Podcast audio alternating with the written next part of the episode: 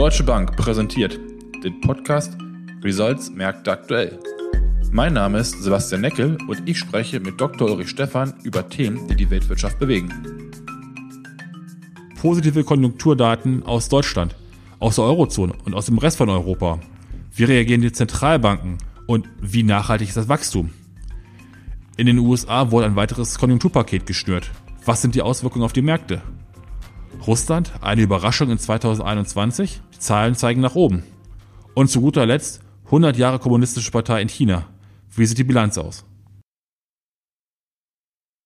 Ja, Uli, lass uns heute wieder mit Deutschland anfangen. Das Geschäftsklimaindex, äh, der IFO-Index in Deutschland ist ja gestiegen um 2,6 Punkte auf mittlerweile 101,8 Punkte und damit auf den höchsten Wert seit 2018. Ähm, die Einschätzungen, die du abgegeben hast für das Wachstum des BIPs, vor allem auch im zweiten Halbjahr, scheinen ja dann sich doch äh, zu bekräftigen. Oder wie hoch siehst du das Risiko, dass momentan die Zahlen doch vielleicht so ein bisschen getrieben sind durch positive Aussichten im Bereich der Dienstleistungen, aber eventuell ähm, Schatten doch über der über der Industrie legen. Ich sag mal vor dem Hintergrund Frachtraten, Rohstoffverknappung.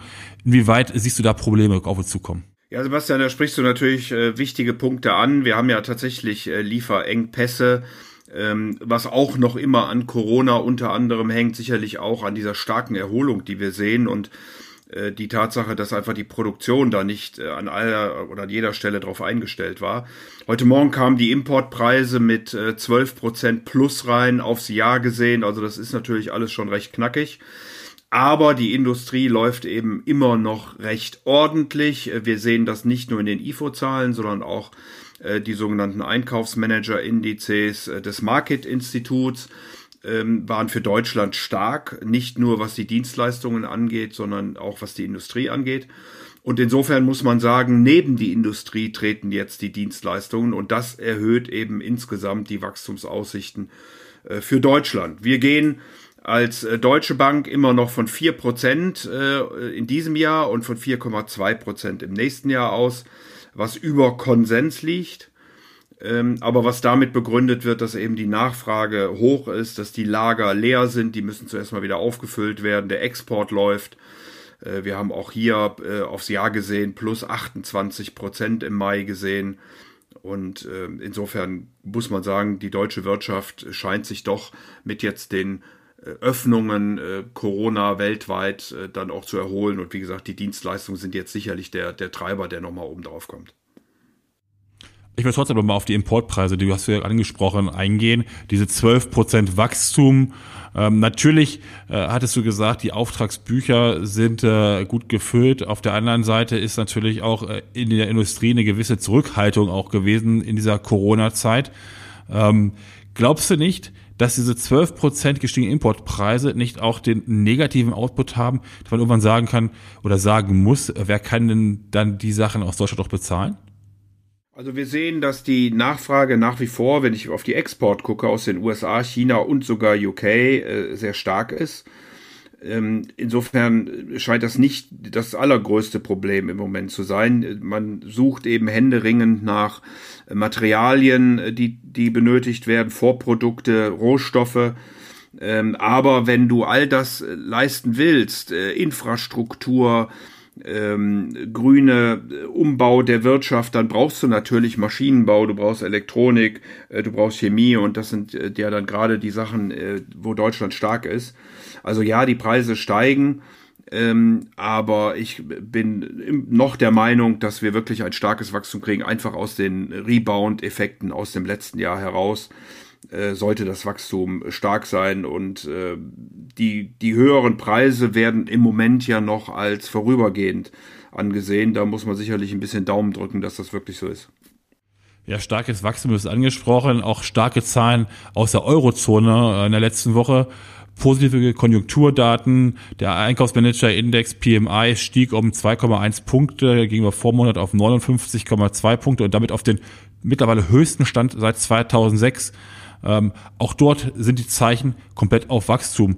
Wie ordnest du das Wachstum in der Eurozone, über Deutschland hast du gerade gesprochen, aber für den Rest der Eurozone an, vor allem vor dem Hintergrund der doch wieder steigenden Corona-Infektionen aufgrund der Delta-Variante? Ja, im Grunde gilt für Europa ähnliches wie auch für Deutschland.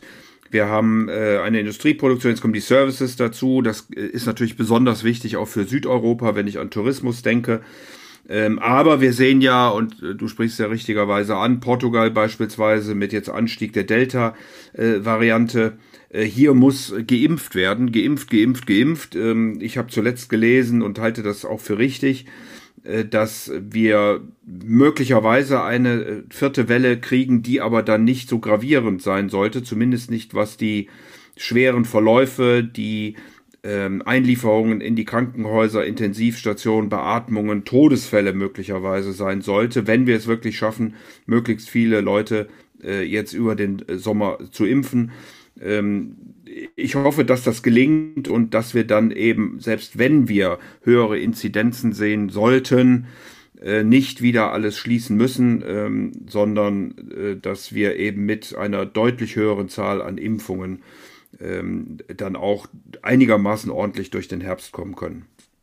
Lass uns äh, aus der Eurozone rausgehen, aber immer noch in Europa bleiben. Äh, auch die Zahlen des Wachstums in Tschechien, in Ungarn sind ja doch relativ positiv gewesen. Nun haben die beiden Zentralbanken angefangen, die Leitzinsen anzuheben. Wie groß siehst du den negativen Impact oder gibt es überhaupt einen negativen Impact auf die äh, tschechische bzw. auch ungarische Wirtschaft aufgrund der Leitzinserhöhung?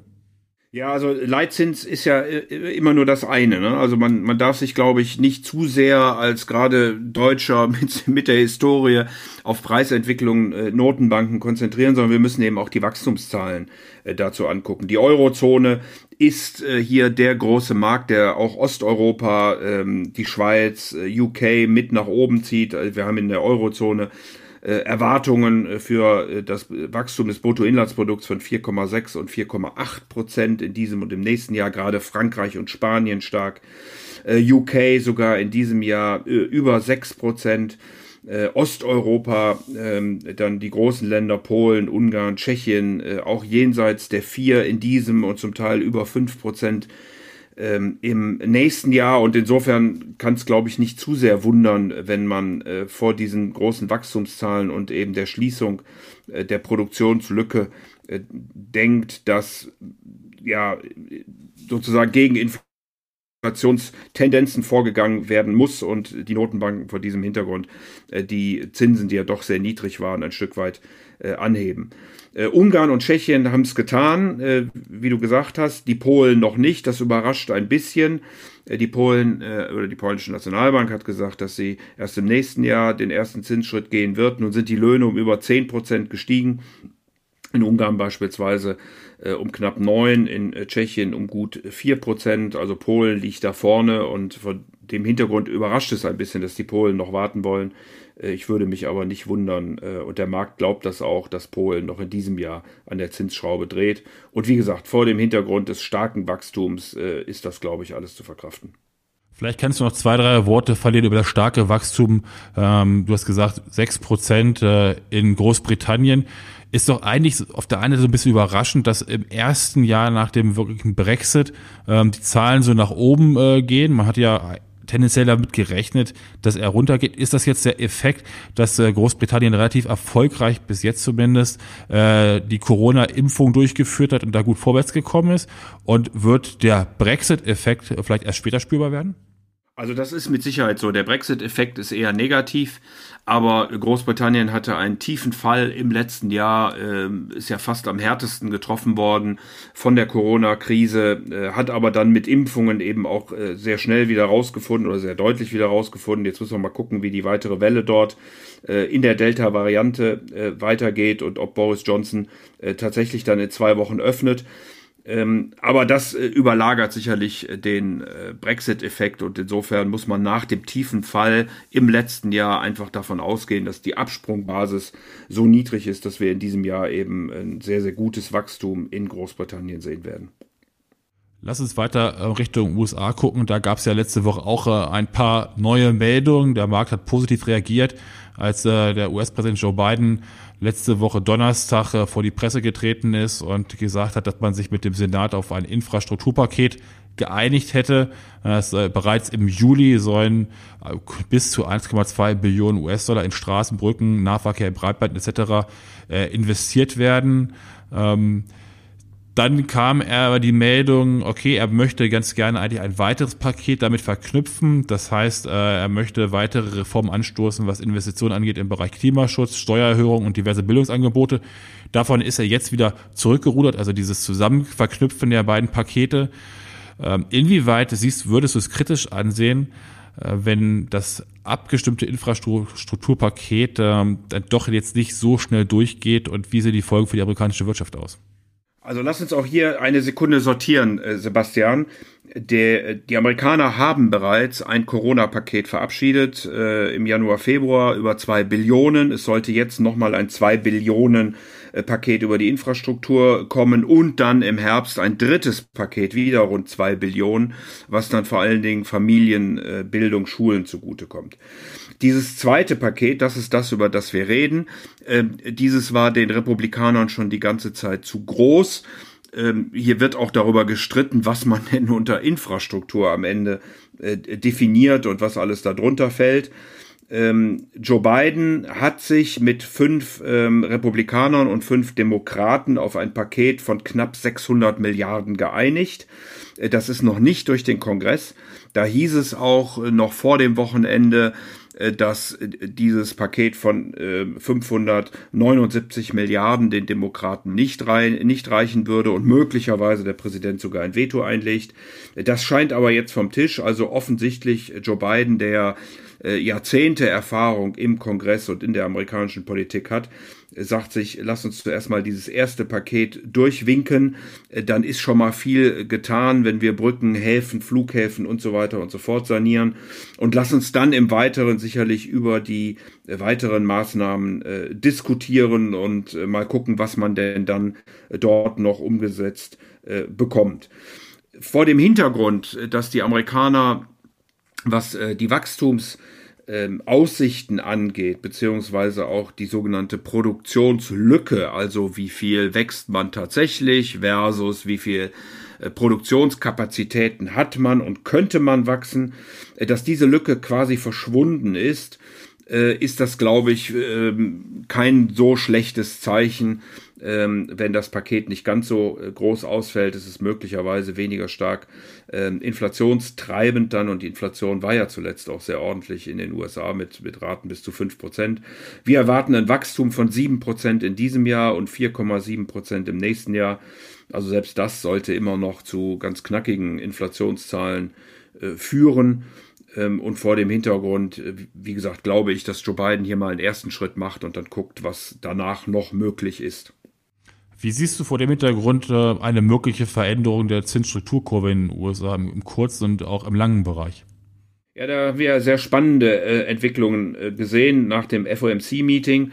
die Kurve ist deutlich flacher geworden in der ersten Reaktion, also nicht überraschend dadurch, dass die Mitglieder des äh, Geldpolitischen Rates, FOMC, die Dot-Plots, also die Zins, die Erwartungen für eigene Zinserhöhungen, so müsste man das vielleicht formulieren. Also die FED klebt ja sozusagen Punkte, wann äh, die einzelnen Mitglieder äh, mit, mit Zinserhöhungen rechnen.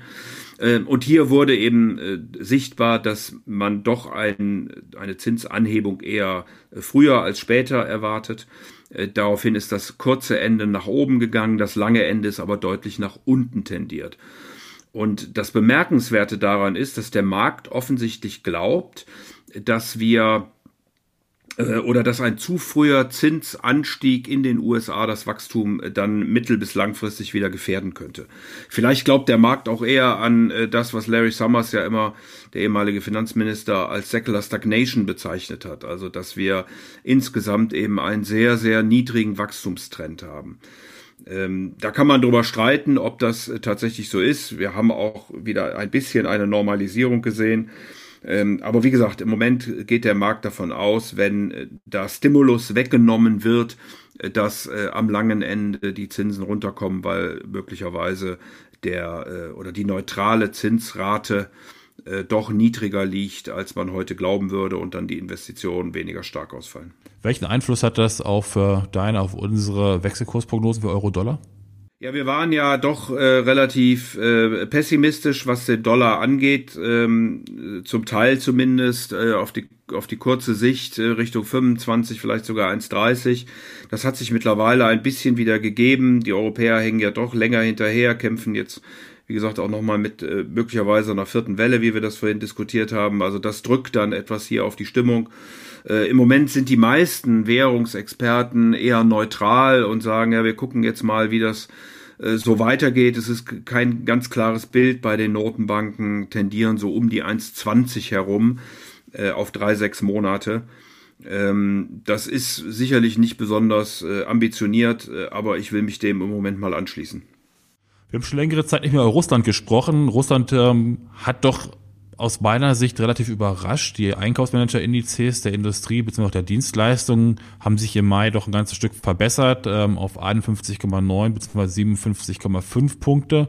Ähm, die Einzelhandelsumsätze und die Industrieproduktion schlugen im April die Prognosen. Ähm, Russland profitiert sicherlich auch davon von steigenden Ölpreisen, ähm, was der Wirtschaft weiterhin äh, Rückenwind ähm, gibt. Nun hat sich die russische Notenbank am 11. Juni ähm, aufgrund der steigenden Inflation ähm, darauf geeinigt, den Leitzins um weitere 50 Basispunkte auf 5,50 Prozent anzuheben. Müsste nicht eigentlich der Rubel davon stärker profitieren? Ja, da bin ich völlig bei dir. Also äh, wir haben ja auch gesehen, ähm, dass Amerika und die Russen wieder miteinander sprechen. Also konkret waren es hier Joe Biden und äh, Wladimir Putin, die sich ja in Genf getroffen haben. Das hatte keinerlei Einfluss auf die Märkte, aber immerhin redet man wieder miteinander.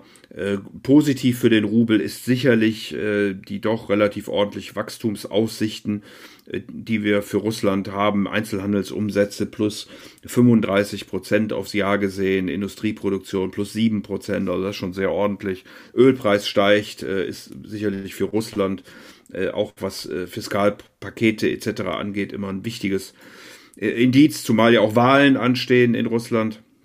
Die Notenbank, hast du gesagt, hat schon die Zinsen erhöht. Die Notenbankgouverneurin hat gesagt, dass äh, man im Juli diesen Zinserhöhungszyklus fortsetzen möchte, äh, dass die Zinsen zwischen 25 und 100 Basispunkte weiter steigen sollten. Man glaubt nicht, dass die Inflation nur vorübergehend hoch ist. Ähm, auf der anderen Seite lasten sicherlich die Sanktionen und vor allen Dingen natürlich auch die Corona-Entwicklung auf äh, dem russischen Rubel. Aber insgesamt äh, dürfte man ja auch in Russland äh, hoffentlich mit mehr Impfungen das Corona-Thema im Laufe des Jahres besser in den Griff bekommen. Und insofern bin ich völlig bei dir, sollte dann wegen Wachstum, Ölpreis plus steigender Zinsen der Rubel eher etwas fester als schwächer werden. Ja, lass uns zum guter Letzt doch mal Richtung China gucken.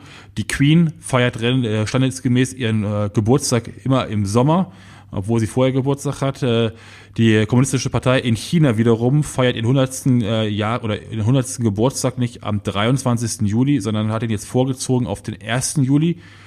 Wie sieht die Bilanz zum Geburtstag aus? Ja, doch sehr erstaunlich. Also äh, man muss schon sagen, dass äh, China natürlich eine unglaubliche Entwicklung in den letzten Jahren hingelegt hat. Da muss ich, glaube ich, niemandem drüber erzählen. Äh, natürlich ist es äh, kein demokratisches Land und wir können äh, viel Kritik auf der politischen Seite hier äußern. Aber ökonomisch äh, ist die Entwicklung schon ähm, sehr beeindruckend. Wir rechnen mit 9,5 Prozent in diesem Jahr, knapp 6 Prozent im nächsten Jahr. China hat ja klare Vorgaben, was man erreichen möchte in den nächsten Jahren, also Mitte der 30er Jahre des, dieses Jahrhunderts, äh, möchte man den Wohlstand eines mittleren Industrielandes haben und das große Datum ist dann 2049, äh, wenn die Volksrepublik selbst 100 Jahre alt wird äh, dann will man die größte, mächtigste und so weiter Volkswirtschaft der Welt sein. So, jetzt haben wir in diesem Jahr eben 100 Jahre KP also Kommunistische Partei, wird ab äh, Donnerstag ist, glaube ich, 1.7. Äh, gefeiert und äh, insofern äh, glaube ich nicht, dass äh, man es in irgendeiner Form hier geldpolitisch, fiskalpolitisch oder sonst wie drauf anlegt, äh, dass die Feierlichkeiten äh, gestört werden. Ähm, der Yuan hat ja schon doch recht ordentlich aufgewertet. Äh, weiß nicht, ob das jetzt noch sehr weiter äh, geht, ähm, aber die Wachstumszahlen äh, sprechen, äh, wie gesagt, eine deutliche Sprache. Ähm, und insofern sind wir da nach wie vor sehr optimistisch, was die ökonomische Entwicklung in äh, China angeht. Ja, Uli, lass uns mal in den Sommer reingucken. Was erwartest du vom Juli? Also vom Juli erwarte ich zunächst mal Sommerferien. Es wird wahrscheinlich etwas ruhiger, auch politisch an den Märkten werden, obwohl ja noch Wahlen dann anstehen im Herbst. Aber Traditionell ist der Juli ein etwas ruhigerer Monat. Die Berichtssaison geht natürlich wieder los. Hier sollten die Unternehmen Ausblicke geben. Und ein ganz wichtiger ähm, Blick richtet sich nach wie vor auf die Notenbanken, auf die Inflation, auf die Inflationserwartungen und wie werden eben die Notenbanken darauf reagieren. Ich glaube, dass die großen Notenbanken, die EZB, die FED äh, im Juli noch äh, stillhalten werden. Möglicherweise kriegen wir da im August äh, mit dem Treffen der Notenbanker in Jackson Hole äh, weitere Hinweise und ich könnte mir vorstellen, dass dann doch im zweiten Halbjahr eine gewisse äh, Trendwende eingeleitet wird, zumindest äh, mal was die Käufe von Anleihen angeht, sicherlich noch nicht auf der Seite der Zinsen. Ja, in dem Sinne sage ich, äh, lass uns den Sommer, lass uns den Juli nochmal genießen. Äh, spätestens äh, ab August ähm, wird wieder richtig Fahrt aufgenommen werden. Vielen Dank, Uli.